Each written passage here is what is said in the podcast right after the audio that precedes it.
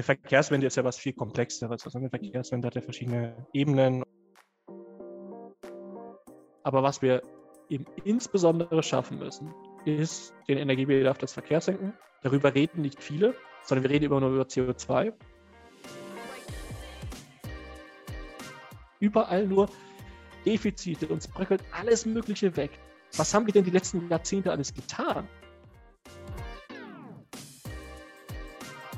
Da kann nicht einer sagen, so machen wir das jetzt, alle machen mit. Das ist das, wo, wo Verwaltung sich auch modernisieren kann, wo sie auch schneller werden kann. Äh, wo sie auch schneller werden muss, wenn man mal ehrlich ist. Hallo und herzlich willkommen zu Städtebau im Dialog. Ich bin Hendrik Jansen. Und ich bin Ilka Mecklenburg. Hier beschäftigen wir uns mit aktuellen Themen aus dem Bereich Stadtplanung und Städtebau und unterhalten uns eine gute halbe Stunde mit Architektinnen und Architekten, Stadtplanerinnen, Wissenschaftlern und Urbanisten. Dabei schauen wir uns in jeder Staffel einen Themenbereich besonders genau an. Unser heutiger Gesprächspartner ist Martin Randelhoff. Martin ist Wissenschaftler, Blogger und hat sich schon mit einigen Chefs der Automobilindustrie eine Bühne geteilt. Auf seinem Blog Zukunft Mobilität beschäftigt er sich mit den unterschiedlichsten Themen der Mobilität, von Batterietechnik bis hin zu verkehrspolitischen Diskursen. Martin hat dabei einen sehr umfassenden Blick auf das Thema Mobilität und versucht Zusammenhänge und Abhängigkeiten in unseren Mobilitäts- und Verkehrssystemen darzustellen. Entsprechend weit gefächert war auch unser Gespräch mit ihm, von den aktuellen Treibstoffpreisen bis hin zu seiner persönlichen Vision der Stadt der Zukunft.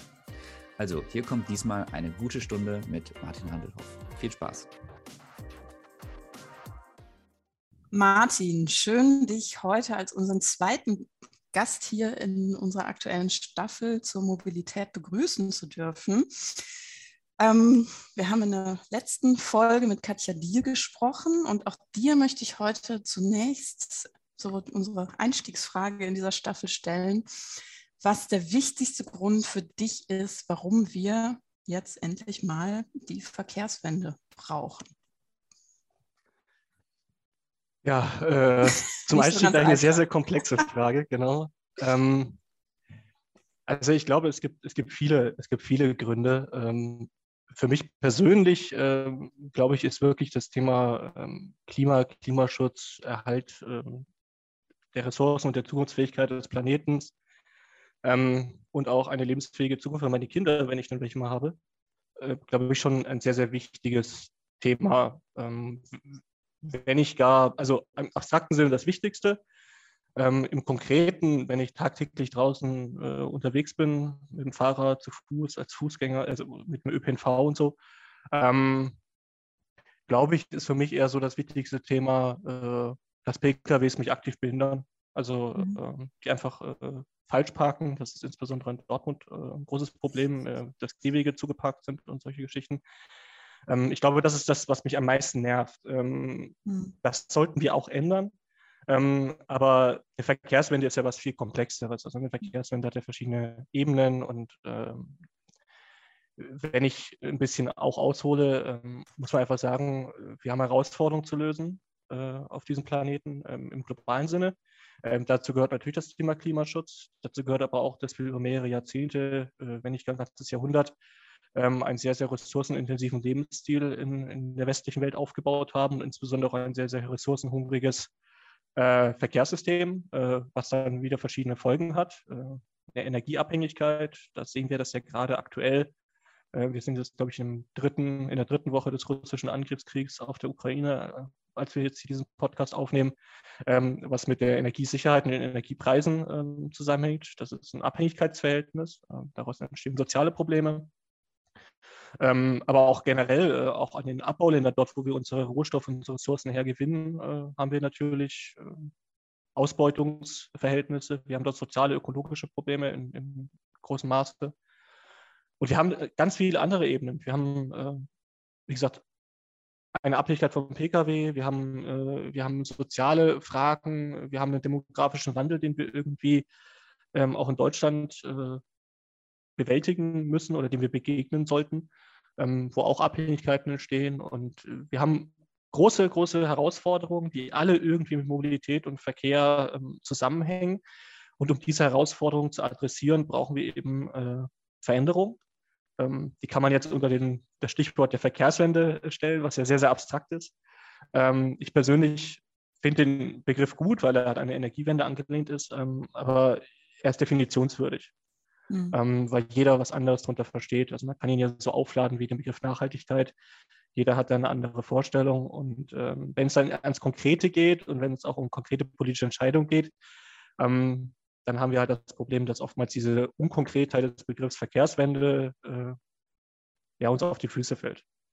Tatsächlich würde ich da bei einem, einem Punkt gerne gern nachhaken. Was, jetzt hast du von vielen Aspekten und Dingen gesprochen, die die Verkehrswende im Prinzip betreffen oder die für dich auch eine Motivation sind.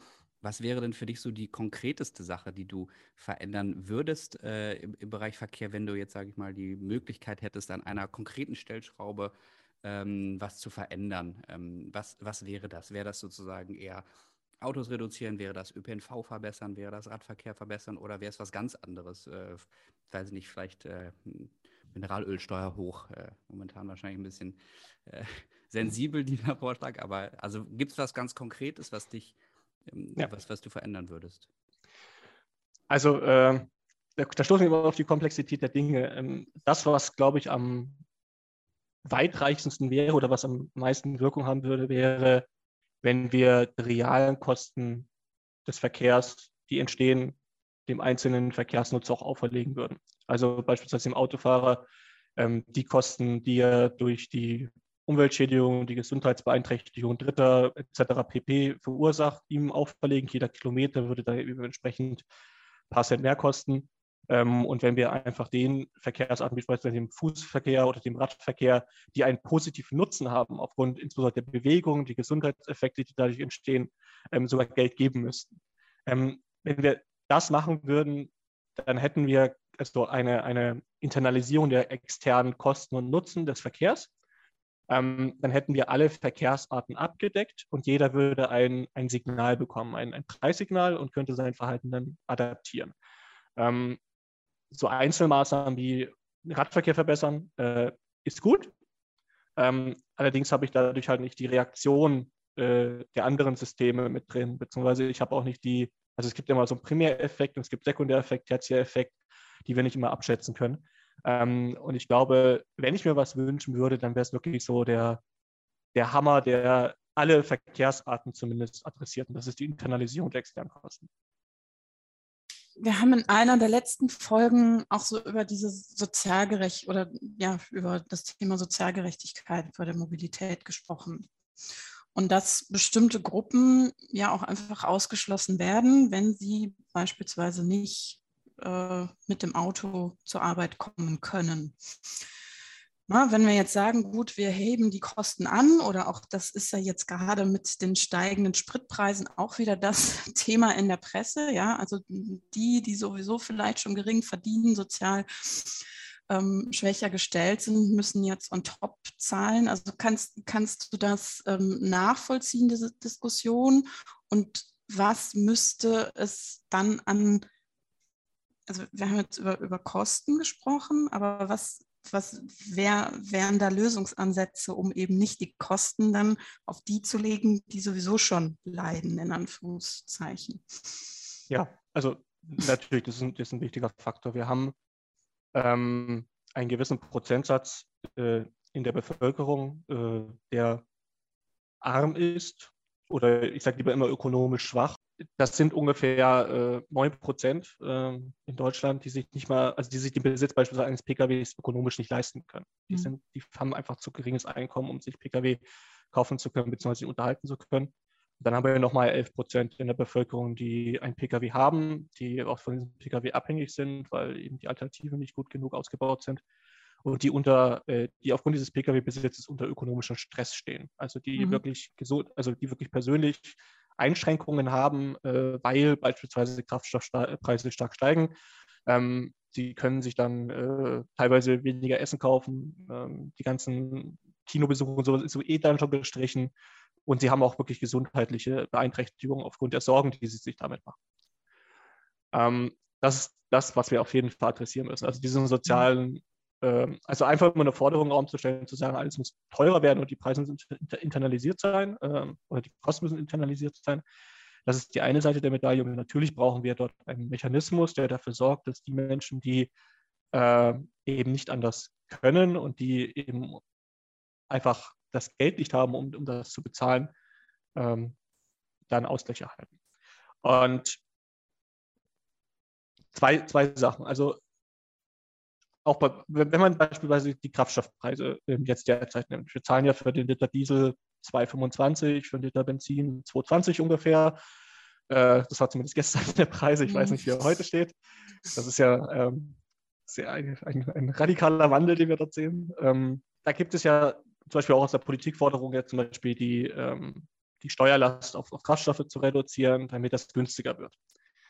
Was damit aber ein bisschen vergessen wird, ist, dass ähm, Preise auch eine Signalwirkung haben.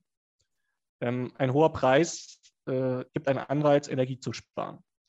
Und wir müssen Energie sparen. Erstens, weil aktuell die Energieversorgungssicherheit unklar ist, aber zweitens müssen wir auch Energie beispielsweise im Kontext Klimawandel sparen, weil äh, fossile Energieträger natürlich jeden Liter, den wir davon verbrennen, mit Treibhausgasemissionen verbunden ist und damit den Klimawandel weiter befördert.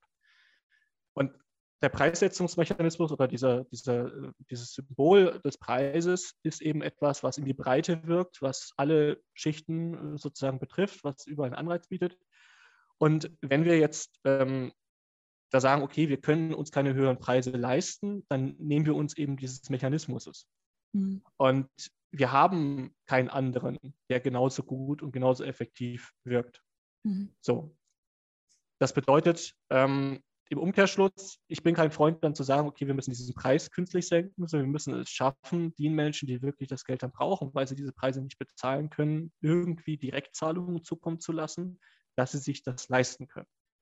Ähm, das wird, also auch wenn wir jetzt immer über Diesel- und Benzinpreise reden, ähm, im Bereich der Wärme, also das Gas zum Heizen und im Bereich des Stroms noch viel gravierender sein. Da sehen wir die Preiserhöhung nur einmal im Jahr, wenn wir die Rechnung kriegen. Ähm, aber dort äh, wird die Belastung der Haushalte auch nochmal sehr, sehr hoch sein. Da brauchen wir auch Direktzahlung. Aber wir, also dieser soziale Ausgleich sollte immer mit einer äh, Einkommens- bzw. vermögensabhängigen ähm, Direktzahlung äh, verbunden sein, dass diejenigen, die es sich leisten können, weniger zu fahren oder andere Verkehrsmittel zu nutzen, weil sie die Alternativen haben oder sich einen anderen sparsamen Pkw zu kaufen, weil sie das, die ökonomische Ausstattung haben, um einen günstigen Pkw zu kaufen oder einen batterieelektrischen und, und so weiter. Mhm. Die sollen das machen und die sollen durch die Preise auch den Anreiz bekommen, dieses, das zu machen. Das ist wichtig. Und diejenigen, die es nicht können, die unter ökonomischem Stress stehen, die sollten vom Staat auch ähm, finanzielle Unterstützung bekommen als Direktzahlung, dass sie sich diese Preise ähm, auch leisten können und aus dieser Abhängigkeit sie nicht direkt weiter schädigt. Das ist wichtig. Und diesen Mechanismus, den müssen wir irgendwie erhalten, ähm, damit wir hier weiterkommen. Äh, das betrifft auch die Internalisierung äh, von Kosten, ganz unabhängig jetzt von steigenden Energiepreisen, sondern das, was ich gerade eben gesagt habe. Ähm, dass die Umweltschäden, die Gesundheitsschäden, äh, die Verkehrssicherheitsdefizite und so weiter auf den Beispiel Pkw-Fahrer und den Kilometer, der gefahren wird, umgelegt werden sollten.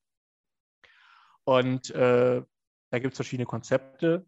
Ähm, wir haben ja im Bereich der CO2-Abgabe schon darüber geredet, dass es dann so eine Klima Art Klimageld gibt, äh, dass man das, was man für CO2 bezahlt, verbrauchsabhängig dann jährlich äh, wieder ausgeschüttet wird. Das kann man auch im Bereich Mobilität machen, äh, mhm. in Form eines Mobilitätsgeldes das äh, dann zur Verfügung steht und kann dann eben frei aufgeteilt werden. Ähm, beziehungsweise sollte dann eben insbesondere diejenigen unterstützen, die, die weniger Geld haben.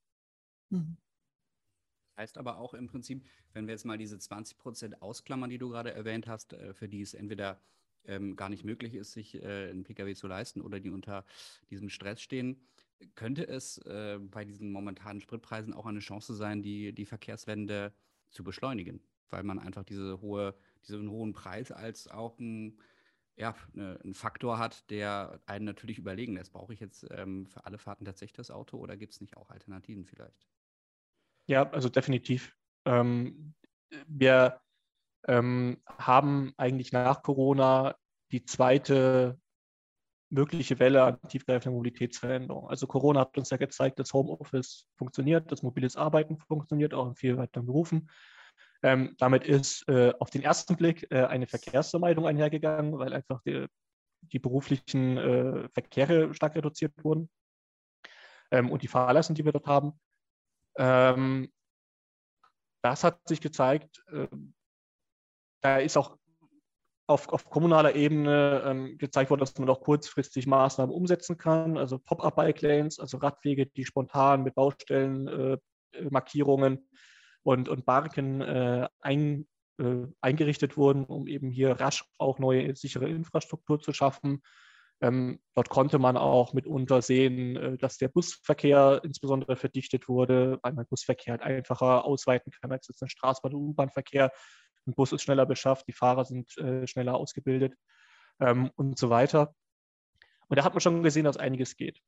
Und die Frage, vor der wir jetzt stehen, äh, im Verkehrsbereich äh, ist halt auch eine. Und ich glaube, die ist sogar noch fundamentaler, weil, weil sie langfristige Folgen hat als, als Corona. Corona ist irgendwann vorbei und wir schwingen uns jetzt ja so schrittweise wieder auf den Normalzustand ein.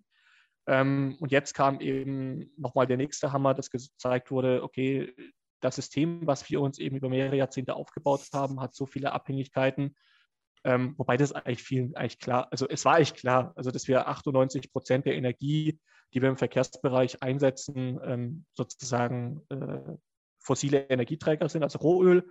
Und wir haben eine Importquote, ich glaube, von 97 Prozent von Rohöl in, in, in Deutschland. Ähm, und dass wir da eben ja, Abhängigkeiten haben, das war eigentlich klar. Ähm, dass diese Energiesicherheit jetzt akut bedroht ist, zeigt halt vielen nochmal, dass es da Alternativen braucht, dass wir mehr regenerative Energien heimisch produzieren müssen und diese regenerativen Energien natürlich insbesondere in der Form von Strom im Verkehr eingesetzt werden müssen.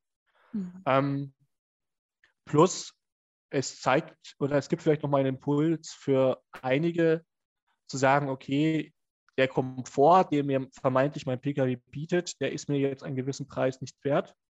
Ähm, und ich fahre dann eben mit dem Fahrrad oder fahre mit öffentlichen Verkehrsmitteln oder gehe auch mal zu Fuß. Also wir haben ja immer noch einen sehr, sehr großen Anteil an Wegen, äh, die in einer Distanz liegen, die sehr gut mit dem, mit dem Fahrrad oder, oder mit öffentlichen Verkehrsmitteln zurückzulegen sind. Ähm, und vielleicht sehen wir da wieder eine, äh, eine, eine entsprechende ähm, Entwicklung. Ähm, wie langfristig die ist und wie tragfähig die ist, das weiß ich nicht. Ähm, das wird sich sehen. Ähm, wir haben ja auch ähm, im Verkehrsbereich keine, also aktuell keine Schocksituation. Wir haben ja nur steigende Preise. Also wir haben es ja nicht für 1973, dass akut Menge an, an Rohöl- und Mineralölprodukten zum Beispiel in Deutschland fehlt, sondern wir haben eigentlich nur einen schon stark steigenden Preis. Ähm, und der gewisse äh, Teile der Bevölkerung unter ökonomischen Stress setzt. Aber große Teile der Bevölkerung schimpfen zwar, aber fahren halt weiter in Auto und, mhm. und, so, und haben halt noch nicht den Druck, sich wirklich anzupassen. Ähm, jetzt muss man schauen, wie sich das weiterentwickelt. Aber ich glaube, dass wir so viel Erdöl exportierende Länder auf diesem Planeten haben, äh, die uns theoretisch mit Rohöl versorgen könnten, dass wir dort eigentlich nicht die großen Preisschocks erwarten können. Ähm, anders sieht es natürlich im Bereich zum Beispiel, wie gesagt, des Heizens aus, insbesondere äh, mit dem Energieträger Erdgas. Mhm.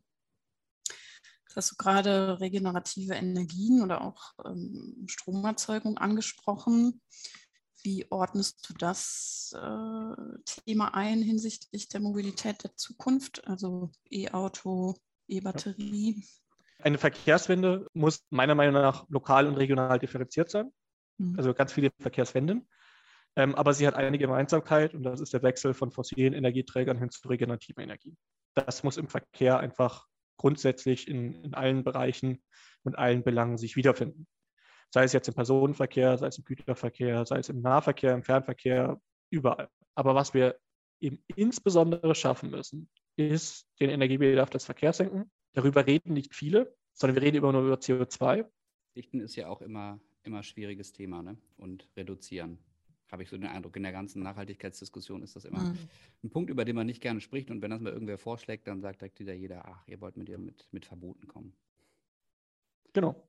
Ja, ähm, ja und, und, und, wie gesagt, dieses, dieses Thema, äh, also wenn man wirklich Energie in den, in den Mittelpunkt stellt, ähm, also zum Beispiel die Schweiz macht das. Also wieso hat die Schweiz die 2000 Watt Gesellschaft definiert? Das ist ja genau das Thema, dass sie sagen, okay, wir haben folgen, wir haben die, die Energie ist eben maßgeblich und wir können äh, eben sagen, jeder Mensch äh, hat so und so viel Energie theoretisch zur Verfügung pro Jahr und muss damit sein, sein Leben bestreiten und das können wir eben dann äh, sicherstellen. Ähm, die reden nicht über die zwei Tonnen CO2-Gesellschaft pro Jahr und das verteilt man, sondern eben über das Thema Energie. Und ich glaube, diesen Wandel müssen wir noch schaffen. Ähm, wir haben ja immer so klein, klein, wir reden über einzelne Elemente. Wir, wir streiten in Deutschland erbittert über, über das Thema Tempolimit, äh, was zwei, bis zu zwei Millionen Tonnen CO2 ansparen würde, wenn wir 130 auf Autobahn fahren würden. Das ist schon eine Summe. Ähm, aber wir reden dann halt nicht darüber, zum Beispiel, dass der Energiebedarf bei Tempo 160 äh, weit höher ist als bei Tempo 130, äh, dass sich einfach der Luftwiderstand und der Rollwiderstand ähm, einfach quadratisch in, in, Energie sozusagen Bedarf äh, ummünzt. Dass wir da eben Einsparungen hätten und so. Und wenn man das einfach übertragen würde äh, und mehr auf das Thema, wo habe ich Energie, wie viel Energie äh, kann ich zuführen, in welcher Form mache ich das, welche Energieeffizienz habe ich, habe ich eine ganz andere Diskussion. Ähm, und, und das haben mal, wir halt leider nicht geschafft. Ja, und ich sage mal, Ilke und ich würden jetzt natürlich nochmal argumentieren, ähm, du hast gerade erwähnt, äh, Verkehr muss eigentlich vermieden werden. Das ist die erste, erste Idee, die wir haben. Und ähm, da würde ich ja sagen, das fängt auch beim Städtebau und bei der, äh, bei der Strukturierung und dem, dem, der Gestaltung unserer ähm, räumlichen Strukturen an, weil je kompakter, je gemischter ähm, wir die eigentlich gestalten, desto weniger Verkehr erzeugen wir erstmal per se. Aber das ist auch eine Diskussion, die ich finde, ist in der Diskussion um die Verkehrswende eigentlich gar nicht präsent, existiert eigentlich kaum, ähm, dass wir versuchen, mal diesen Zusammenhang herzustellen. Also Siedlungsstruktur und die Art, wie wir wohnen, hat ja extrem viel damit zu tun, wie viel Verkehr wir auch erzeugen. Ähm, aber auch das ist äh, genau wie diese, wie diese Verzichtsdiskussion bzw. Reduktionsdiskussion ähm, eigentlich nichts, was so in der breiten Öffentlichkeit geführt wird. Ich habe das Gefühl, da sind auch andere Themen dann einfach manchmal ein bisschen ja, schöner für die Medien äh, zu, zu betrachten. Ich will auf einen Punkt noch kommen. Ähm, du hast es gerade auch schon einmal kurz angesprochen. Wir müssen eigentlich versuchen, die Verkehrsträger viel stärker von eben den fossilen Energieträgern zu, ähm, ja, zu anderen Energieträgern überführen. Ähm, Elektromobilität war da ein Thema. Ähm, dazu passt ein bisschen so das, was äh, wir auch immer in dem Podcast haben. Wir haben im Vorfeld die Möglichkeit, uns Fragen zu schicken. Ähm, das könnt ihr auch für die folgenden äh, Sendungen natürlich und folgenden Episoden gerne machen. Und wir haben von unserem treuen Hörer Milan eine Frage bekommen, die geht in die Richtung ähm, Fernverkehr und beschäftigt sich mit dem Thema ähm, Fliegen. Darf ich in Zukunft noch fliegen? Ist ja auch ein Thema, was viele beschäftigt. Und er fragt, ist es realistisch, dass wir innereuropäisch ein Gesamtschienennetz nutzen können und auf einfache Weise auch buchen, sodass man auf das Flugzeug verzichten kann. Und vielleicht noch eine Anekdote, weil ich diese Frage sehr gut nachvollziehen kann, hatte zuletzt auch die Diskussion oder die Herausforderung, ähm, eine Zugreise nach äh, Brüssel zu buchen und ähm, fand das ähm, durchaus herausfordernd. Ähm, es ist nicht so einfach, das zu machen. Es ist auch gar nicht so günstig. Ähm, und natürlich muss man sagen, ähm, wie, wie, schaffen wir es denn, die Leute auch von diesen Kurzstreckenreisen mit dem Flugzeug wegzubekommen, wenn die Alternative so schwierig ist und vielleicht in den meisten Fällen wahrscheinlich auch noch ein bisschen teurer. Ja, da haben wir ein großes Problem. Ähm, das ist ein, ein auch wieder historisch gewachsenes Problem. Also wir haben sehr viele historisch gewachsene Probleme im Verkehrsbereich, die aus heutiger Sicht nicht zu verstehen sind. Also wieso kann ich äh, bei Google irgendeine Flugsuche eingeben von A nach B und ich kriege dann 20 verschiedene Angebote, klicke einmal drauf und habe sozusagen für Flug meinen Flug gebucht. Und wenn ich eine Bahnreise, äh, wie gesagt, von, ich weiß nicht, Berlin, äh, Brüssel oder, oder wie auch immer buchen möchte, da stehe ich dann vor der Bahnseite und kriege entweder keine Verbindung oder äh, sozusagen äh, kann die nicht buchen, wenn ich eine Verbindung bekomme.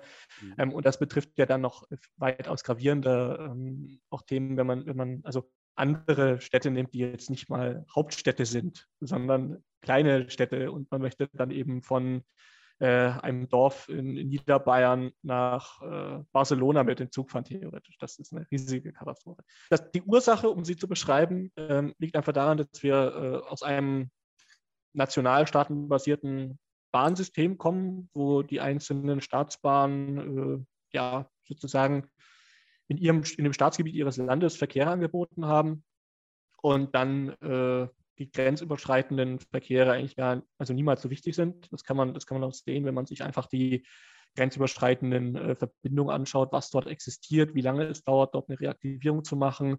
Ähm, hier hat zwar die EU-Kommission mit den sogenannten TEN-Korridoren, also transeuropäische Netze, die eben komplett Europa äh, überformen oder beziehungsweise verbinden sollen, besser gesagt, einen, einen Netzplan vorgelegt. Äh, der funktioniert im Bereich Straße sehr gut, weil man dort eben keinen individuellen Betreiber hat, der auch im Verkehr fahren muss. Der funktioniert im Bahnbereich ja mehr oder minder gut. Und es geht häufig ums Geld, dass sowas nicht funktioniert. Ähm, es gibt ja beispielsweise von Dortmund nach Brüssel oder Paris dann Thalys als Unternehmen. Das haben wir Gemeinschaftsunternehmen von Deutscher Bahn und der SNCF, also der französischen Staatsbahn.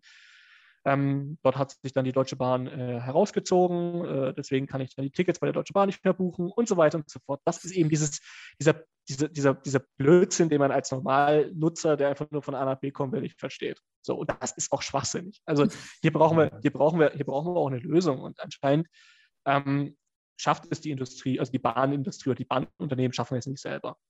Ähm, und wenn sie es nicht selber schaffen, dann muss eben auf EU-Ebene äh, ein, eine Richtlinie her, die sagt, es muss möglich sein, bei jedem Anbieter durchgängig eine Fahrgastbuchung von A nach B mit entsprechenden Fahrgastrechten und dem Tarif, der muss mir auch transparent darstellbar sein.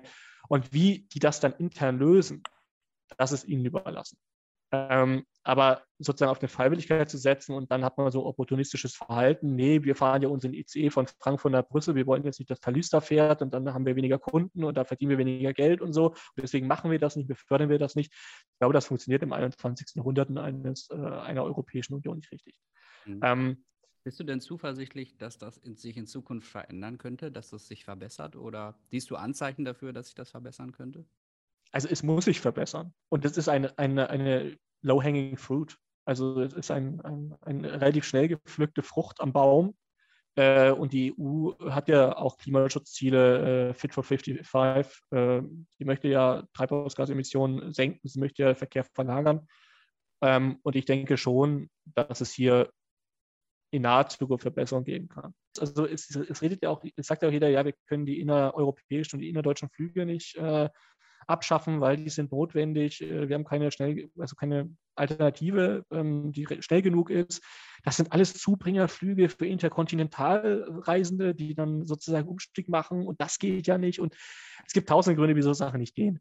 Ähm, mhm. Ich glaube, wir müssen uns schon an, an äh, sagen, okay, wir haben so große Herausforderungen auch für die Zukunft in Deutschland äh, und Europa, ähm, dass wir jetzt einfach so, ein, so einen Aufbruch brauchen und müssen sagen, das sind Herausforderungen, aber die sind lösbar und wir müssen daran jetzt arbeiten. Wir müssen die strukturell angehen, wir müssen sie durchfinanzieren äh, und wir müssen es schaffen, beispielsweise zwischen den europäischen Metropolräumen äh, schnelle Bahnverbindungen zu haben. Wir dürfen dabei nicht die Fläche vergessen, dass wir dort auch Verkehre haben, also nicht nur das ganze Geld in schnellen Punkt-zu-Punkt-Verkehr äh, pulvern, äh, oder was ist pulvern, aber dort investieren, ähm, wenn beispielsweise der größte Hebel für eine Verkehrswende und Verlagerung von Personen von der Straße auf die Schiene in dem S-Bahn- und Regionalbahnverkehr in Ballungsräumen liegt. Dort habe ich die, die richtig große mhm. Masse auch an Menschen, ähm, die, die äh, theoretisch ihre Wege verlagern könnten. Ähm, aber wir müssen uns eben Schritt für Schritt jetzt weiterentwickeln. Und wir haben es irgendwie in den letzten Jahrzehnten unterlassen, als, als Land oder sowas auch so in die Zukunft zu investieren. Also wir haben überall nur Defizite, uns bröckelt alles Mögliche weg. Wir haben ein, ein also es ist, es ist auch unfassbar, wenn man sich einfach mal hinsetzt und liest einfach mal, wo wir alles Probleme haben. Was haben wir denn die letzten Jahrzehnte alles getan? Also haben wir, äh, wir, haben, wir haben irgendwie, äh, ja, uns ein schönes Leben, also ich, ich weiß es nicht, ne? wir haben ein schönes Leben gehabt und, und haben nicht investiert oder so, oder ich, ich verstehe es ich oftmals nicht mehr, so eine Retrospektive. Ähm, Martin, du bist ja jemand, der schon lange in die Zukunft blickt, was das Thema Mobilität angeht. Ähm, ich würde jetzt gerne nochmal konkret auf deinen Blog zu sprechen kommen. Den hast du schon vor vielen Jahren gegründet. Ich weiß nicht, da warst du noch selber Student und das wahrscheinlich erstmal aus einer intrinsischen Motivation rausgemacht. Vielleicht zwei Fragen. Warum hast du das damals, bist du das Thema angegangen? Und wie sind so deine Beobachtungen? Was hat sich seitdem geändert? Oder was ist vielleicht immer noch so auf dem Stand in dieser Thematik Mobilität der Zukunft, wie es damals war, als du den Blog gegründet hast? Ja, also ich habe ich hab ihn ja gegründet am, am 1. April 2010. Mhm. Das ist wow. äh, ein doofes Datum für eine Gründung, weil jeder denkt, man verkackert an immer. Aber ähm, also wird jetzt dann zwölf Jahre alt. Ja. Äh, und das ist schon also ich bin 33, also das ist schon, das begleitet mich jetzt schon eine sehr, sehr lange Zeit meines Lebens. Ähm, das Thema, also den Blog selber gegründet habe ich aus, aus zwei Gründen. Ähm, das eine Thema war so ein bisschen Langeweile, Schrägstrich. Ich habe im Grundstudium äh, an der TU Dresden ähm, nicht so viel mit Verkehr zu tun gehabt, obwohl ich Verkehrswirtschaft studiert habe, äh, mhm. sondern Mathe, Statistik, Mikroökonomie, alles Mögliche, Grundstudium halt. halt. ähm, und den Blog habe ich gegründet, weil ich halt auch dann Programm, also als, als meine, in meine, keine Ahnung, so 13, 14, 15 war, Webseiten programmiert habe, Zock. Ich war so klassischer Computer-Nerd und habe halt einfach so Sachen gemacht und ich habe auch gerne geschrieben und, und alles Mögliche. Das war halt sozusagen diese, diese eine, eine, ja, da hat alles kumuliert und ist letztendlich in diesem Blog äh, herausgekommen.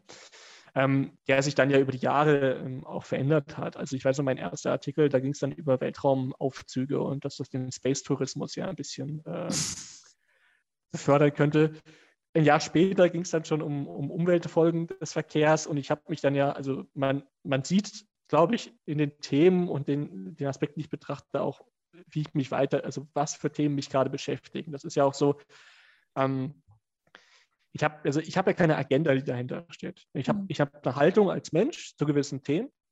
Ähm, die Haltung, die mache ich auch immer transparent, weil ich glaube, das ist auch etwas, was Planerinnen und Planer machen sollten ähm, man ist nicht wertefrei, man ist nicht haltungsfrei und man sollte immer, wenn man einen Entwurf oder, oder irgendwas macht, sagen, okay, ich als Mensch habe folgende Prämissen und ich bringe die jetzt in meine Arbeit mit ein. So. Ähm, und jemand anderes, der andere Prämissen hat, der würde dieses, die, die, diese, diese, die, die Aufgabe anders lösen. Mit anderen Techniken, andere Ideen und so weiter. Und das ist halt wichtig. So.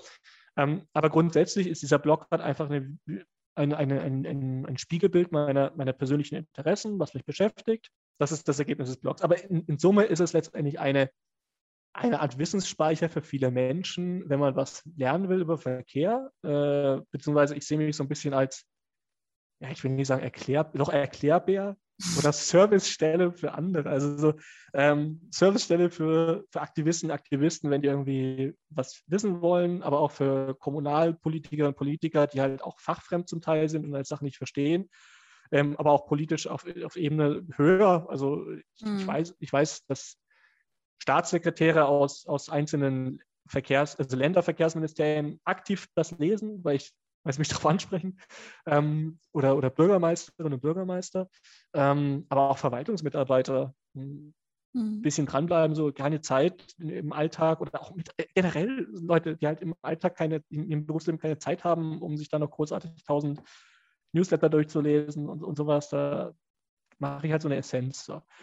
Komme ich zum nächsten Stichpunkt. Du bist ja auch über deinen Blog mittlerweile ein gefragter äh, Gesprächsgast, sprichst vor Automobilkonzernen, vor politischen Vertreterinnen und Vertretern.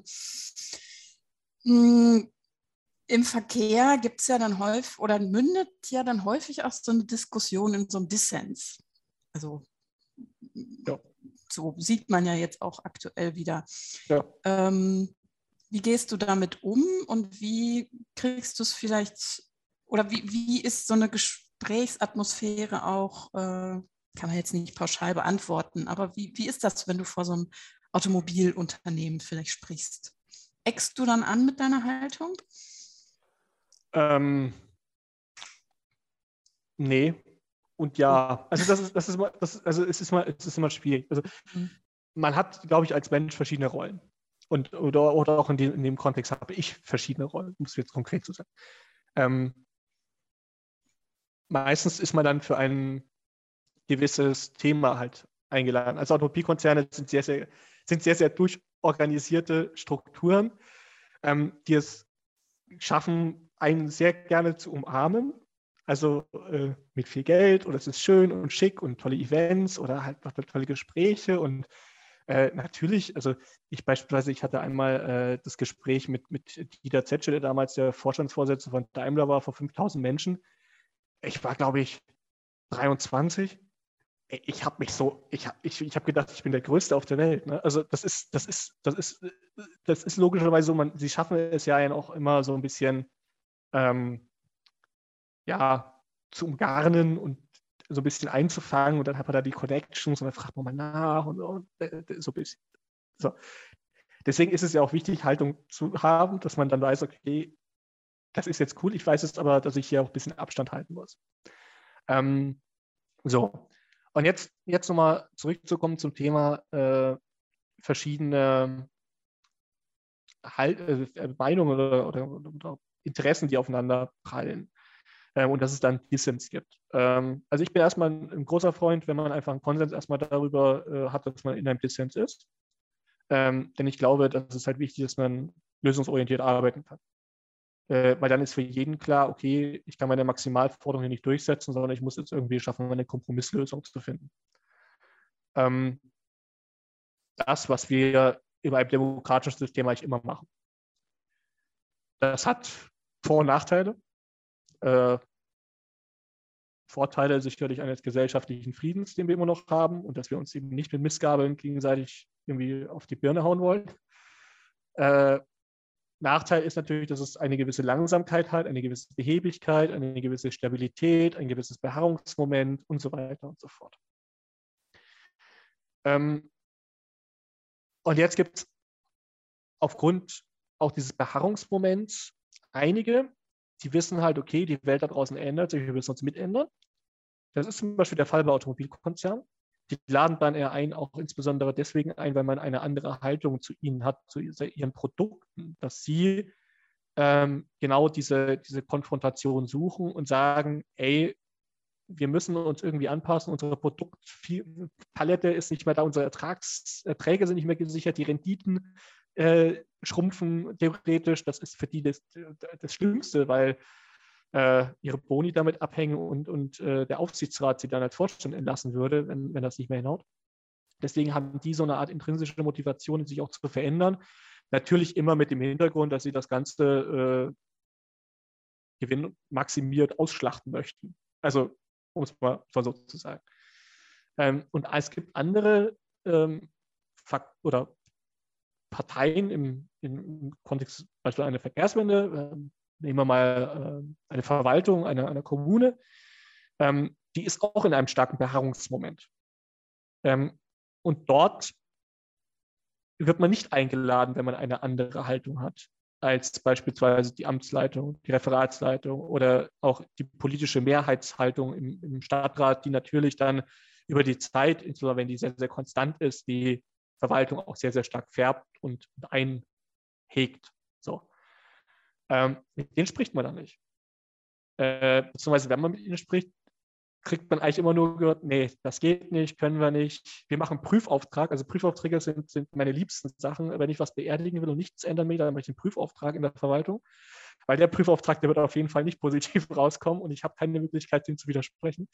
Ähm, und, und so weiter und so fort. Ähm, und dann gibt es halt einzelne wenige äh, Kommunen in Deutschland, da ist das halt anders. Da sagt die kommunalpolitische Spitze, auch insbesondere wenn es Wechsel gab, wir müssen jetzt was ändern, wir müssen auch was auf die Straße bringen. Ähm, dann gibt es dann einzelne Menschen in der Verwaltung, die neu besetzt, die Abteilungsreferats, was weiß ich, was Leitungen sind, die neue Dezernenten, Dozernentinnen, ähm, und die dann äh, eben Input auch brauchen, um nicht nur um was umzusetzen, sondern einfach um einen gewissen, einen gewissen externen Impuls ihrer Verwaltung, ihren Mitarbeitern gegenüberzusetzen dass die halt da mitgehen. Und das ist halt sozusagen die Schwierigkeit. Ich weiß zwar jetzt gar nicht mehr, wie ich auf die Frage komme, was ihr für eine Frage gestellt habt, aber das ist mir gerade in den Kopf gekommen. Also, ja, ähm, ich, ich, glaube, es passt eigentlich ganz gut. Wir haben ja auch so ein bisschen, ein bisschen gefragt, das hat sich sozusagen nach dem, äh, in deinem Blog auch sozusagen in den letzten zehn Jahren irgendwie so verändert und sozusagen, oder wo gibt es den Dissens, hatte Ilka, glaube ich, gefragt, ne? Oder wo treffen irgendwie Meinungen aufeinander? Und ich finde den letzten Punkt, den du gerade angesprochen hast, eigentlich sehr, sehr spannend, weil ähm, das ist auch äh, eine Sache, die ich häufig ähm, wahrnehme, auch wenn wir äh, Büroprojekte machen und dann auch für Kommunen arbeiten, dann ähm, hat man da eben sehr, sehr oft diese, ähm, du hast es, glaube ich, äh, Verharrungstaktiken oder Tendenzen genannt, ähm, wo eben ganz viele Leute aus der öffentlichen Verwaltung, die ja aber im Wesentlichen auch für das Thema Mobilität und die Veränderung auch äh, von der Mobilität zuständig sind, dass die eben in ihrer Position verharren und eben eigentlich nicht diejenigen sind, die so stark was verändern wollen. Ähm, Im Gegensatz vielleicht zu manchen Unternehmen kann ich total nachvollziehen, dass sie sagen, hey, die Welt verändert sich und wenn wir uns nicht verändern, dann sind wir irgendwann nicht mehr da. Aber das stimmt ja für die Verwaltung gerade nicht. Ähm, aber meinst du, das sozusagen, was du gerade erwähnt hast, ähm, das kann sich zum Beispiel verändern durch eine neue ähm, Dezernentin oder Dezernenten, ähm, dass es nur sozusagen durch so einen Generationenwechsel Veränderungen gibt oder muss oder kann es nicht eigentlich auch in der Verwaltung andere Mechanismen geben, um Innovation da möglich zu machen? Weil das, was du beschreibst, kann ich sehr gut nachvollziehen, aber es ist natürlich irgendwo für die Planung auch ähm, kein gutes Zeichen, wenn wir feststellen, ähm, dass die Verwaltung da Innovationen gegenüber nicht besonders offen ist. Zwei, zwei drei Sachen vorweg. Also ähm, ich halte nicht zum Verwaltungsbashing, sondern ich glaube, äh, dass, dass es dort sehr viele auch top motivierte Menschen gibt, ähm, die mit den Mitteln, die sie zur Verfügung haben, die meistens nicht ausreichend sind, äh, versuchen das Beste zu machen. Mhm. Ähm, und die dafür auch hart arbeiten. Also man muss auch mal sagen, Verwaltungsjobs heißt nicht, dass man sich da die Füße auf den Tisch legt, sondern ein Verwaltungsjob heißt auch, dass man dort auch durchaus sehr viel arbeitet. Äh, ne? Das ist, glaube ich, auch in der, in der, in der Öffentlichkeit eine Fehlwahrnehmung. So, das erstens. Und das Wichtigste ist auch noch, dass ähm, Verwaltung als solche ähm, sich eben nicht auch von einzelnen Personen beeinflussen lassen soll, sondern eine Verwaltung spricht immer als Ganzes nach außen. Der einzelne Mitarbeiter, die einzelne Mitarbeiterin ist eben nicht in der Einzelverantwortung, sondern die Verwaltung als solche macht einen, einen Vorschlag, einen Entwurf, bearbeitet etwas. Das, äh, deswegen wird auch sozusagen in der Verwaltungshierarchie, wenn etwas fertig ist, das auf höheren Ebenen auch mitgetragen und, und äh, gezeichnet und so weiter. Ähm, das hängt einfach damit zusammen, dass es staatliches Handeln ist und dass dieses Handeln demokratisch legitimiert sein soll in Deutschland. Und das bedeutet, am Ende muss jemand den Kopf hinhalten und dieser Kopf, der, hingehalten, also der letztendlich in letzter Verantwortung steht, ist derjenige, der demokratisch legitimiert ist. Und das sind eben die Menschen, die dann in Deutschland mit einer repräsentativen Demokratie vom Stadtrat, vom Gemeinderat gewählt sind für diese Aufgabe. Äh, der Dezernent, der Baubürgermeister oder Verkehrsbürgermeister, wie auch immer es heißt, und so weiter und so fort. Ähm, das ist erstmal wichtig zu verstehen. So. In dieser Verwaltung selber, wie sie sich organisiert und was dort passiert und welche Mitarbeiter sie hat, wie sie ihre Mitarbeiter qualifiziert, da ist dann die Option für Innovation und Veränderung. Und dafür gibt es auch sehr viele gute Beispiele. Also mhm. ähm, dieses, dieses Wort New Work, ähm, also die Landeshauptstadt München hat beispielsweise die internen Abläufe, die sie haben, ähm, sehr stark verändert. Oder ähm, in Karlsruhe, äh, ich glaube, das heißt IQ, ich weiß nicht, wofür I und Q jetzt steht, ähm, aber das ist, die haben Querschnittsaufgaben definiert, wo klar ist, dass das immer ämterübergreifend geregelt wird und die arbeiten dann unmittelbar zusammen. Also es gibt dort nicht jemand, der eine Vorlage schreibt oder einen Entwurf macht und dann wird das in dem Umlaufverfahren an die Ämter gegeben, sondern da hat man etwas wirklich integrierte Zusammenarbeit. Das betrifft den Bereich Wohnungsbau, das betrifft den Bereich Mobilität, also all das, wo klar ist, da müssen verschiedene Abteilungen, Ämter miteinander sprechen, das geht nicht alleine. Da kann nicht einer sagen, so machen wir das jetzt und alle machen mit. So, ähm, oder Utrecht, äh, um ein Auslandbeispiel zu nennen, die haben zum Beispiel auch so etwas Ähnliches gemacht. Die, die nehmen für Einzelprojekte, ähm, lösen die sozusagen einzelne Mitarbeiter, die auch Entscheidungsbefugnis haben, aus den einzelnen Abteilungen raus und sagen, okay, der Bau äh, dieser Brücke für den Fuß- und Radverkehr, ähm, da ist dann einer vom Tiefbauamt, einer vom Verkehrsplanungsamt, einer vom Städtebau, von der Stadtplanung und einer vom Grünflächenamt und die arbeiten dann drei, vier Jahre im Team nur an diesem Projekt zusammen, mit jeder ihrer Profession. Wobei die brauchen keine drei, vier Jahre dann mehr, die sind viel schneller. Das, ist, ja, das ist ja der Effekt davon. Ähm, also ich glaube, da passiert halt, also da kann halt viel passieren. Und das ist das, wo, wo Verwaltung sich auch modernisieren kann, wo sie auch schneller werden kann äh, wo sie auch schneller werden muss, wenn man ehrlich ist. Ähm, so, äh, aber diese sachlichen Entscheidungen, also machen wir jetzt mehr Radverkehrsförderung, werden hier Parkplätze reduziert. Das ist ja nicht die Entscheidung der Verwaltung. Äh, sie kann zwar einen gewissen Einfluss nehmen, indem sie die entsprechenden Vorlagen schreibt und sagt, okay, es wäre jetzt hier sinnvoll, Parkplätze zu reduzieren und den Radverkehr zu fördern. Aber die Entscheidungsebene dafür ist dann der Gemeinderat. Und da hakt es dann meistens eben. Also, ähm, ich, also wir, wir, haben ja, wir haben ja am, am Fachgebiet Verkehrswesen und Verkehrsplanung ähm, das Forschungsprojekt Wirksamkeit strategischer Verkehrsplanung und Verkehrspolitik, ähm, wo wir mit äh, dem Lehrstuhl für europäische Planungskultur zusammen ähm, sehr, sehr viele kommunale Entscheidungen im Verkehrsbereich retrospektiv sozusagen untersucht haben. Ähm, ich habe zwar jetzt nur international gemacht, deswegen kann ich jetzt nicht für die nationalen Beispiele sprechen, aber ich, also nur sozusagen der Grobe, was drüber, was drüber schwebt. Ist. Also ähm, es gibt einige Kommunen, äh, die haben, die sind sehr progressiv im Verkehrsbereich. Da sind sie schon seit mehreren Jahrzehnten. Freiburg, Karlsruhe und so weiter. Und dann gibt es halt einige Kommunen, die sind sehr lethargisch. Ich möchte jetzt keinen, keinen, keinen Namen sozusagen nennen, aber da dauern halt Sachen lange oder werden halt beerdigt über die, wie schon genannten, Prüfanträge äh, und Prüfvorgänge. Ähm, es zeigt sich halt insbesondere, dass die Kommunen Fortschritte machen, die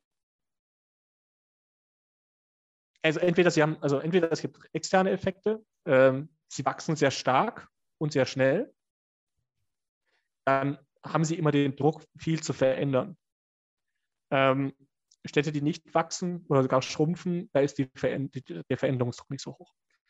Zweiter Effekt ist, sie haben ein entsprechendes Milieu, also sehr studentisch geprägt, große Universitätsstädte, da habe ich generell ein anderes Verkehrsgeschehen per se heraus und muss halt entsprechend nachbauen äh, und, und kreiere mir darüber über mehrere Jahre und Jahrzehnte äh, ein entsprechendes Verkehrsangebot.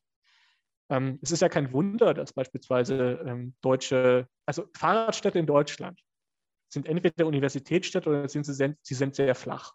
Die zwei Faktoren habe ich. Die sind maßgeblich dafür, wie hoch der Radverkehrsanteil in einer Universitätsstadt ist. Ähm, Wuppertal hat auch eine Universität. Wuppertal ist nicht flach. Wuppertal hat sehr, einen sehr geringen Radverkehrsanteil.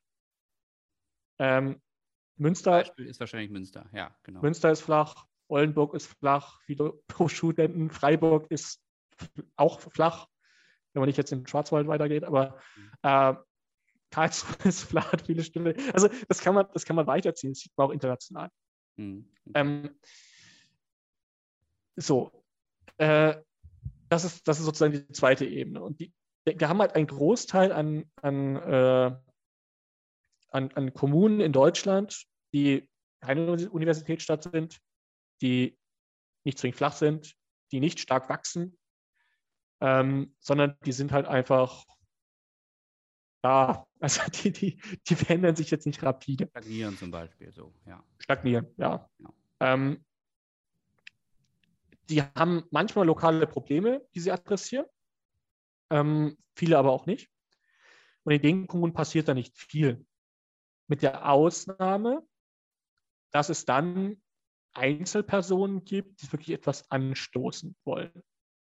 Äh, da kann wirklich dann die Bürgermeisterin, der Bürgermeister, der gewählt wird, äh, eine Auswirkung haben.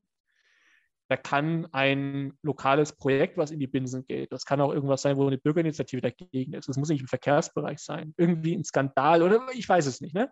der einfach sozusagen auch kleinere Oppositionsparteien oder sowas dann mal nach oben spült, kann eine Veränderung ein, einleiten und solche Geschichten. Ähm, und dann verändert sich was, weil dann so ein politisches Momentum geschaffen wird. Dieses politische Momentum muss dann halt nur stabilisiert werden. Also es darf nicht sein, dass nach vier Jahren oder fünf Jahren die nächste Koalition wiederkommt, die da alles wieder zurückbringen kann, mhm. sondern es braucht halt so eine Art Konsistenz über mehrere Jahre. Ähm, in Wien ist das beispielsweise der Fall. Die SPÖ ist seit Ende des Zweiten Weltkriegs an der Macht das läuft so durch. Ähm, und dann braucht es eben äh, sozusagen strategische Ziele, Pläne. Und die Kunst ist dann, aus diesen Plänen auch konkrete Umsetzungspläne zu machen, die für zwei, drei Jahre sind. Diese zwei, dreijährigen Umsetzungspläne auch den Erfolg zu messen, mit einfachen Indikatoren, die ich auch alle jährlich erheben kann. Also nicht zu sagen, wir nehmen den Modal Split als Basis, also die, also die, die Verteilung der, des Gesamtverkehrsaufkommens auf einzelne Verkehrsarten, ja. Weil der wird alle fünf oder alle zehn Jahre mal in der Befragung erhoben. Das ist nichts, was ich messen kann. Ähm, sondern zu sagen, okay, ich schaue mir jetzt an, wie viele Kfz sind in meiner Kommune pro Einwohner oder pro 1000 Einwohner zugelassen. Oder ich nehme Zählstelle und schaue mal, wie viel Pkw-Verkehr äh, im, im, Innenstadtbereich unterwegs ist oder im innerstädtischen Straßennetz, äh, an den Einfallstraßen und sowas und messe halt dann wirklich, ob das, was ich tue, auch wirklich Erfolg hat. Ähm, und kann dann eben kontinuierlich in so einen Umsetzungsprozess kommen, wo immer zwei, dreijährig klar ist, die, das machen wir die nächsten zwei, drei Jahre priorisiert. Ähm, den Erfolg haben wir damit, da müssen wir nachsteuern und das eben kontinuierlich über mehrere Jahre und Jahrzehnte durchziehen. Dann schafft man das. Also ähm, Zürich das beste Beispiel. Die äh, machen jährlich äh, Untersuchungen, haben 2013 den letzten Plan vorgelegt und machen jedes Jahr eine Evaluation, machen jedes Jahr Umsetzungspläne und bauen sich sozusagen Stück für Stück die Infrastruktur und die Gegebenheiten, die sie brauchen, um die Verkehrswende zu gestalten und den Verkehr auch zu, zu ändern. Ähm, und die schaffen es beispielsweise, dass der Kfz-Verkehr ähm, seit 2008 bis heute nicht zugenommen hat, obwohl die Stadt gewachsen ist um mehrere 10.000 Einwohner. Das sind solche Erfolge, die dann da rauskommen. Das ist jetzt nicht der radikale Wandel, wir schaffen das Auto ab, aber es ähm, sorgt dafür, dass die Probleme, die wir haben, längst nicht zunehmen. Also das ist, glaube ich, auch der Erfolg, den ähm, all die Beispiele haben, die, die wir immer vor uns hertragen, äh, auch in Europa. Ähm, es, sind, es ist nicht das äh, das gelobte Land einer Verkehrs-, einer ökologisch-sozialen Verkehrswende. Ähm, aber es sind Situationen, in denen eben sich gewisse Probleme nicht verschärfen.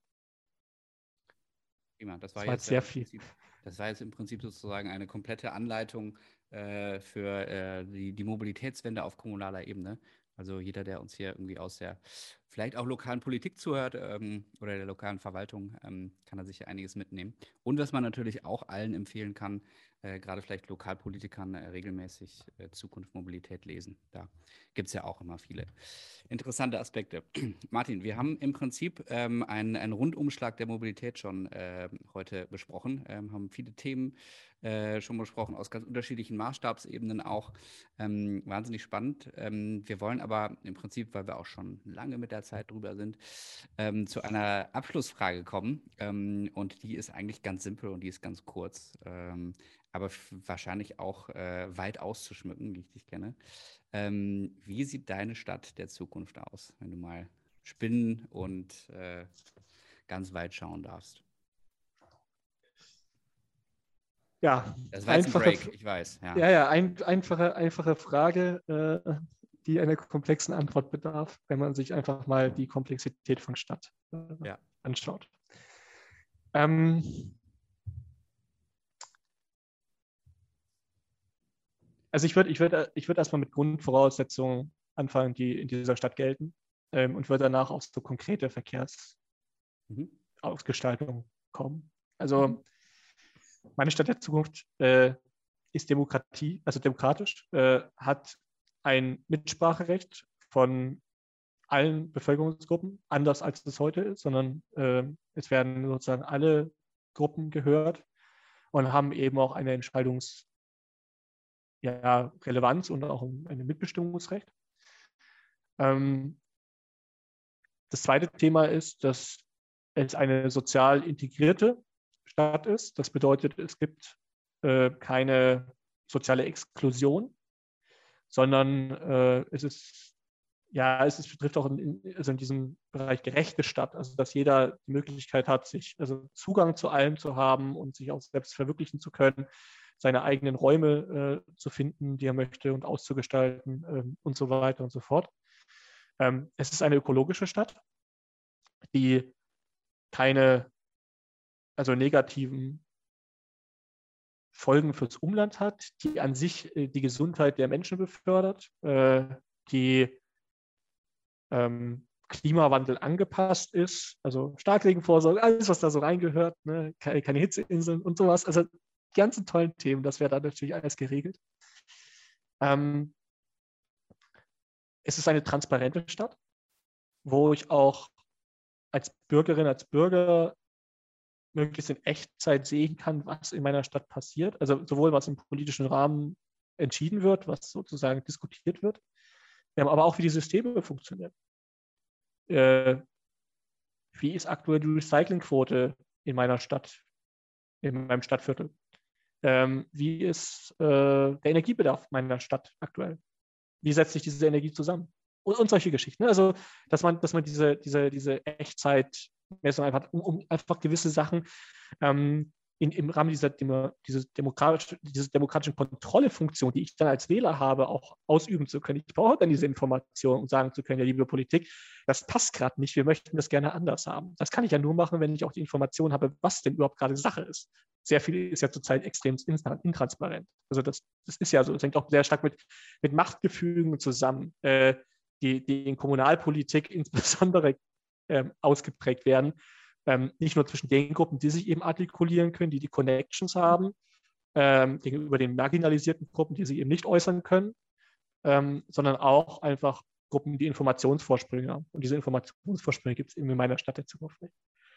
Ähm, so, ich glaube, das reicht erstmal als Grundvoraussetzung. Und jetzt, jetzt ist konkret. Jetzt kommen wir mal in den Rahmen des Verkehrs. Ähm, das ist jetzt. Okay, also ich habe in meiner Stadt der Zukunft übergelagerte Netze für verschiedene Verkehrsarten, die priorisiert sind.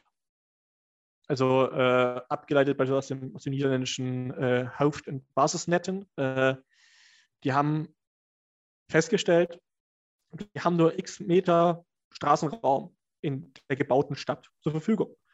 Und um alle Funktionen, die wir haben möchten, in eine Straße hineinzubringen, brauchen wir zwischen den Gebäuden äh, eine Breite von 36 Metern. Diese 36 Meter haben wir nicht. Die werden wir auch in der Stadt der Zukunft nicht haben, weil diese Stadt der Zukunft hauptsächlich daraus besteht, aus den Strukturen, die wir heute haben. Wir werden die nicht abreißen und neu bauen, die Stadt der Zukunft, sondern wir werden das haben, was wir heute haben, unter der Prämisse, dass wir keinen Krieg kriegen, als zerstört ist. Das ist das, das, das möchte ich, ich möchte auch eine friedliche Stadt. Ähm, so, und weil diese 36 Meter nicht übergegeben sind, gibt es priorisierte Korridore in der Stadt. Dass gesagt wurde, okay, hier ist das Hauptnetz Radverkehr, hier ist das Hauptnetz Fußverkehr, hier ist das Hauptnetz auch Kfz-Verkehr oder wie auch immer man es dann nennt. Ähm, hier ist das Hauptnetz öffentlicher Verkehr. Und in diesem Netz kriegt die jeweilige Verkehrsart äh, Priorität. Auch an den Knoten kriegt die jeweilige Verkehrsart Priorität. Ähm, sodass einfach klar ist, für die Planung, für die Verwaltung, für die Politik, für die Anwohnerinnen und Anwohner, in dieser Straße soll Folgendes passieren. Und nicht das, was wir jetzt machen. Wir, wir wurschteln da ultra rum und versuchen alles in alles reinzuquetschen und das geht nicht und wir machen deswegen irgendwelchen Nonsens. Und dieser Nonsens sorgt dafür, dass wir unsichere Infrastruktur haben. Sondern es geht darum, sichere Infrastruktur zu haben und zur sichere Infrastruktur, die für alle Altersgruppen, für alle sozialen Schichten und so weiter gleichmäßig nutzbar ist. Ähm, das bedeutet Radverkehrsinfrastruktur, die für einen 8, 9, 10-Jährigen auf dem Weg zur Schule sicher nutzbar ist. Genauso vielleicht für die 80-jährige ältere Dame, die nicht mehr so gut ähm, oder sich, sich, nicht mehr so sicher fühlt. Ähm, das sollte klar sein. So. Zweitens, ich habe in meiner Stadt einen sehr guten öffentlichen Verkehr, sodass ich die Notwendigkeit von privaten Pkw-Besitz, den, den es sowieso nicht mehr gibt, äh, haben äh, sozusagen haben wir. Dieser öffentliche Verkehr sieht doch anders aus, als wir heute öffentlichen Verkehr darstellen. Ähm, wir werden weiterhin noch U-Bahn haben, wir werden weiterhin Stadtbahn haben, wir werden weiterhin noch größere Gefäße haben, die wir Busse nennen, ähm, die Verkehre bündeln, weil sie ultra effizient sind im Bündeln. Sie sind extrem flächeneffizient für das, was dort an Menschen befördert wird. Ähm, wir werden aber parallel dazu auch ein äh, eine Flotte an automatisierten Fahrzeugen haben, die ich für äh, die ich bestellen kann. Oder besser gesagt, nein, die ich nicht bestellen muss, sondern die mein digitaler Assistent bestellt, der weiß, wann ich wohin sein muss und regelt das für mich. Ähm, und dieses, äh, dieses Shuttle-System deckt dann halt die Wege ab, die äh, halt diesen großen Gefäßen nicht fahrbar sind in dieser Stadt, die gesund sein soll, gilt aber gleichzeitig, dass Gesundheit natürlich etwas mit Bewegung zu tun hat.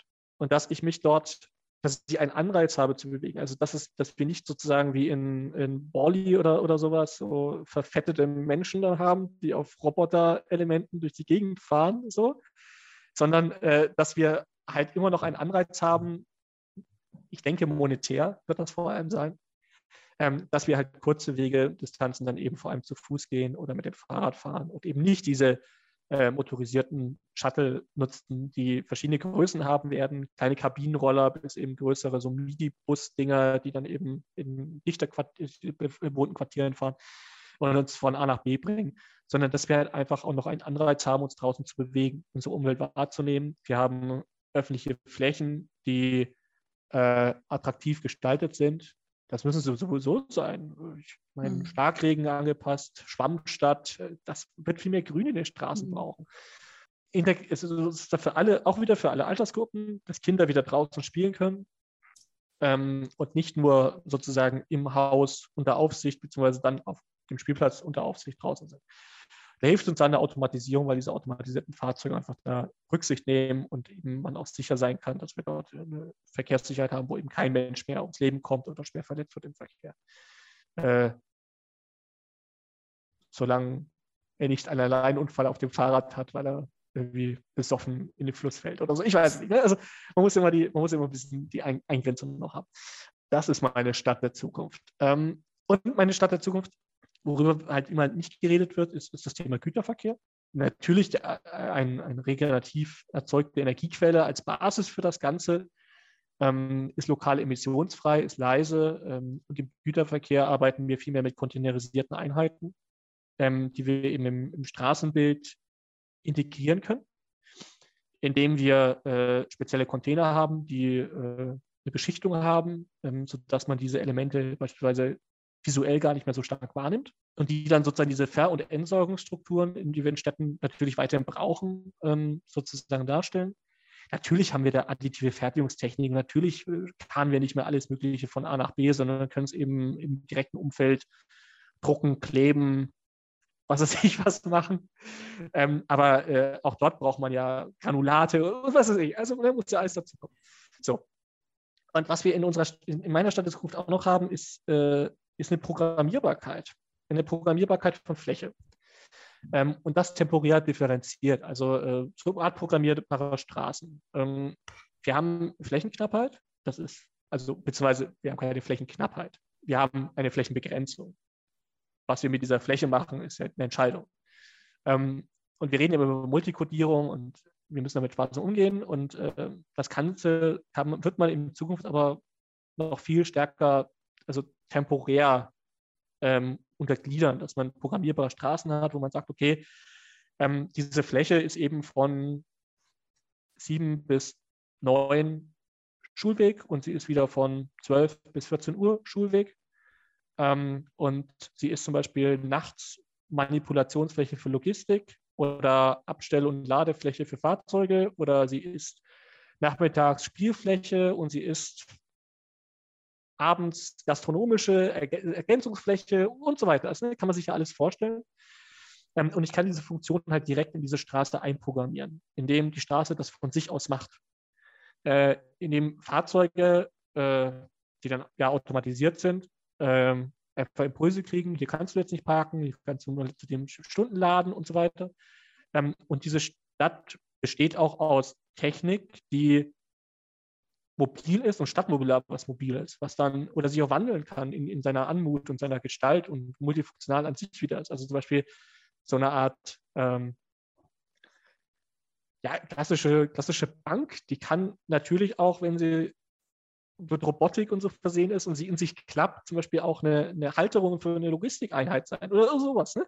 Also, und das funktioniert alles automatisch, weil ich diese Straße einmal damit programmiere mit diesen Funktionen, die dynamisch sind, die von der lokalen Anwohnerschaft auch entsprechend adaptiert werden kann. Ähm, man kann sich ja solche Sachen vorstellen, wie zum Beispiel diese Spielstraße, die dort zu gewissen Zeiten ist und die Kinder, die dort sind. Ähm, ähm, wir haben ja heute schon so Plug-and-Play programmierbare Oberflächen, wo man einfach als Kind auch Sachen zieht und dann habe ich so ein Programm programmiert. Da kann ich natürlich auch meine Spielgeräte vielleicht programmieren und solche Geschichten, die ich habe. Also das sind, das sind sozusagen solche Einzelelemente, die in Stadt von Zukunft auch möglich sind. Mhm. Ähm, und so weiter und so fort. Also und das Ganze, das Ganze ist eben ein Gebilde, was aus ganz vielen, äh, also wie gesagt, aus, einem, aus einer stabilen Basis äh, passiert, aus der Elemente sind, die, die transparent und demokratisch ähm, sozusagen funktionieren. Ähm, und das Ganze sozusagen auch noch auf einer Ebene, äh, sozusagen von einer anderen Ebene überlagert ist an, äh, an Datenströmen, an Nutzungen, an sozialer Interaktion, die auf diese ganze infrastrukturelle Basis, auf diese ganze Haptik, haptischen Elemente, die in Stadt vorhanden sind, eben Einfluss nehmen kann jederzeit. Und das ist, glaube ich, meine Idee von Stadt der Zukunft, äh, die definitiv anders ausschaut ähm, als das, was äh, als Planstadt in, in, in, in, der arabischen Welt, in, in Asien und sowas mhm. derzeit gebaut wird. Wann kommt denn dein Weltraumfahrstuhl? Ja, das weiß ich noch nicht so richtig. Okay. Also, Den vergessen wir nicht, der kommt dann irgendwann auch nochmal. Auf jeden Fall eine sehr schöne Vision, glaube ja. ich, für die, für die Stadt der Zukunft. Äh, ich konnte mich da in vielen Dingen wiederfinden. Ähm, was mich nicht gewundert hat, ist, dass natürlich weiterhin die Straßenbahn auch in deiner Stadt der Zukunft ist. Ähm, da sind wahrscheinlich auch ein paar Kindheitserinnerungen, die dafür so beitragen. Aber die Straßenbahn ist ja auch weiterhin ein äh, vorzügliches Verkehrsmittel, sehe ich genauso. Martin, vielen, vielen Dank für das gute Gespräch, für das ausführliche Gespräch. Äh, wir haben so viele Themen äh, besprochen, ähm, dass ich hoffe, alle können noch folgen, aber ähm, es war sehr, sehr interessant, sehr, sehr spannend. Ähm, wir haben uns mit ganz vielen Themen vom Spritpreis bis zu programmierbaren äh, Städten beschäftigt. Vielen, vielen Dank dafür, für deine Ideen, für deine ja, Hinweise und dein, dein sehr schönes Bild von der Stadt der Zukunft. Gerne. War meine Freude. Prima. Vielen Dank, Martin.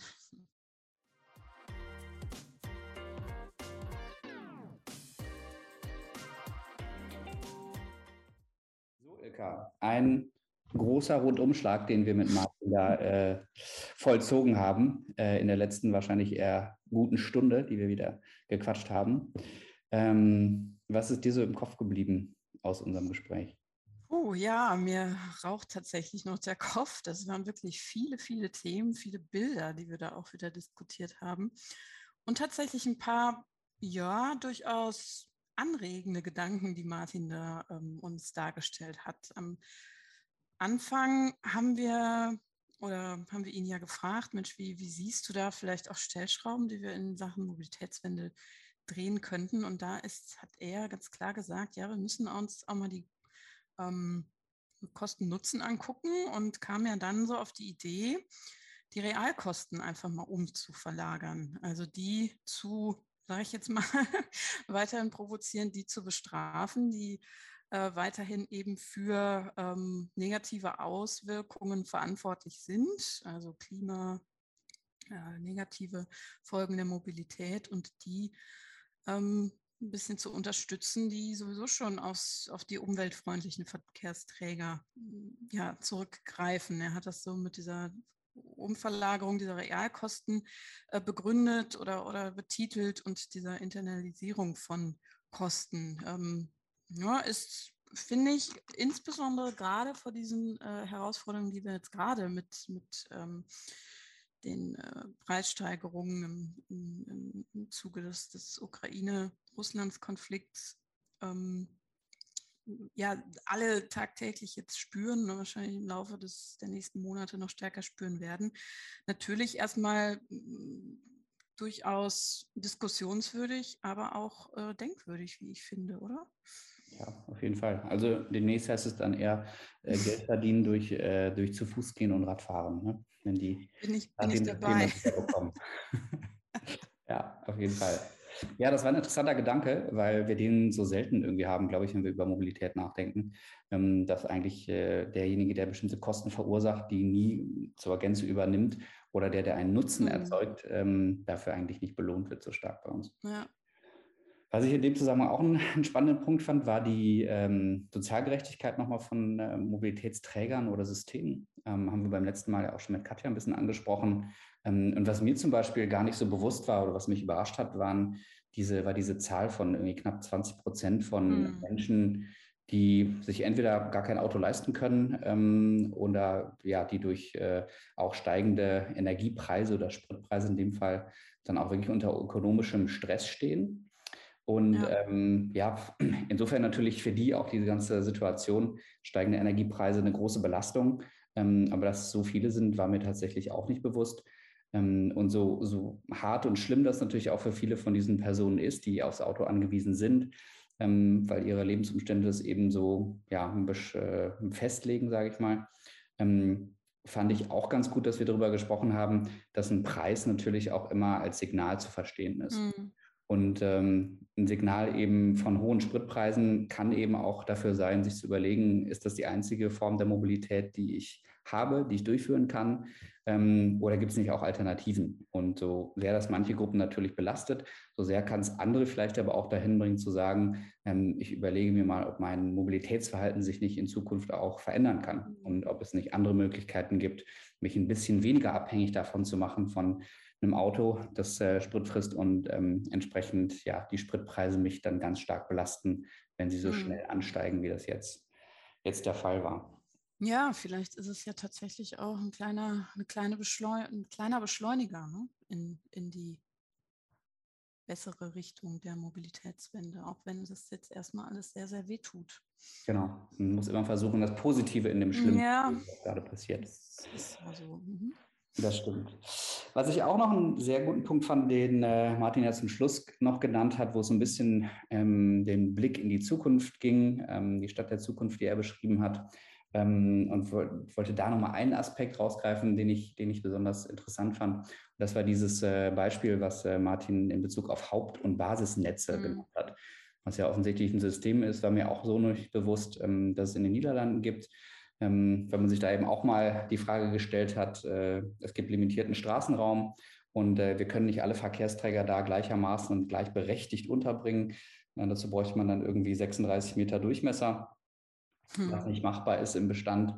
Und ähm, deswegen fand ich so diese Idee von einem Hauptnetz Radverkehr, Hauptnetz ÖPNV, Hauptnetz Fußverkehr und dann auch eben immer verbunden mit der jeweiligen Priorität eigentlich eine sehr schönes, äh, sehr schöne Idee, Insbesondere, mhm. weil ich finde, dass wir in Deutschland da immer noch ähm, eigentlich eine Priorität haben, die in vielen Verkehrsräumen ähm, eben nur einem Verkehrsträger und meistens eben dem Auto auch ähm, eine sehr, sehr hohe Priorität beimisst. Ähm, und äh, ich glaube, es fängt sich auch an, hier zu verändern, wenn ich mir so anschaue, wie das Thema Radverkehr und Fußverkehr auch in vielen Kommunen oder auch regional diskutiert wird. Mhm. Ähm, glaube ich, gibt es da schon eine Veränderung, aber ähm, ich hoffe auch, dass wir da noch einiges an Luft nach oben haben, wenn es so diese Ideen von Verkehrsnetzen gibt. Ja, das fand ich auch nochmal einen spannenden Punkt und das war ja nochmal schön, dass wir auch auf diese gestalterische Ebene dadurch nochmal geblickt haben. Ne? Und das bringt uns ja jetzt auch wieder ein bisschen so handfesten Input, äh, um zu schauen, wie wir es dann auch konkret in der Planung vielleicht angreifen und anpacken können. Gut, jetzt ähm, war das schon unsere zweite Folge zum Thema Mobilität. Und ja, gewollt oder nicht, haben wir irgendwie wieder ein sehr, sehr ähm, brisantes Thema, ein sehr, sehr aktuelles Thema dadurch aufgegriffen, ähm, was wir irgendwie sehr gut mit den aktuellen Herausforderungen auch verknüpfen können. Und ich gucke jetzt mal auf unsere dritte Folge und unseren Gast. Wir haben Professor Dr. Andreas Knie zu Gast. Äh, Andreas Knie vom Wissenschaftszentrum Berlin ist dort ähm, Leiter einer Forschungsgruppe zum Thema digitale Mobilität und gesellschaftlicher Differenzierung. Ich glaube, das sind ja zwei wunderbare ähm, Themenfelder, die wir da äh, diskutieren und auch zusammen diskutieren können, nämlich das Thema Digitalität und ja, Gesellschaft, so, soziale Auswirkungen vielleicht auch vom Verkehr oder auch gesellschaftlichen Anforderungen für mich auf jeden Fall ein Grund, auch nochmal in unsere erste Staffel reinzuhören. Wir haben uns ja schon mit der digitalen Stadt beschäftigt und äh, das können wir dann beim nächsten Mal in unserem nächsten Gespräch mit Herrn Knie nochmal vertiefen. Genau, richtig. Ich glaube auch eine gute Ergänzung. Äh, beim ersten Mal mit äh, Aktivistin und Autorin Katja, äh, zweiten Mal mit Blogger Martin und äh, dann das dritte Mal mit Professor Knie, ich glaube, ist ein schöner, schöner Abschluss dieser Staffel. Haben wir eine gute Mischung wieder hingekriegt. Auf jeden Fall.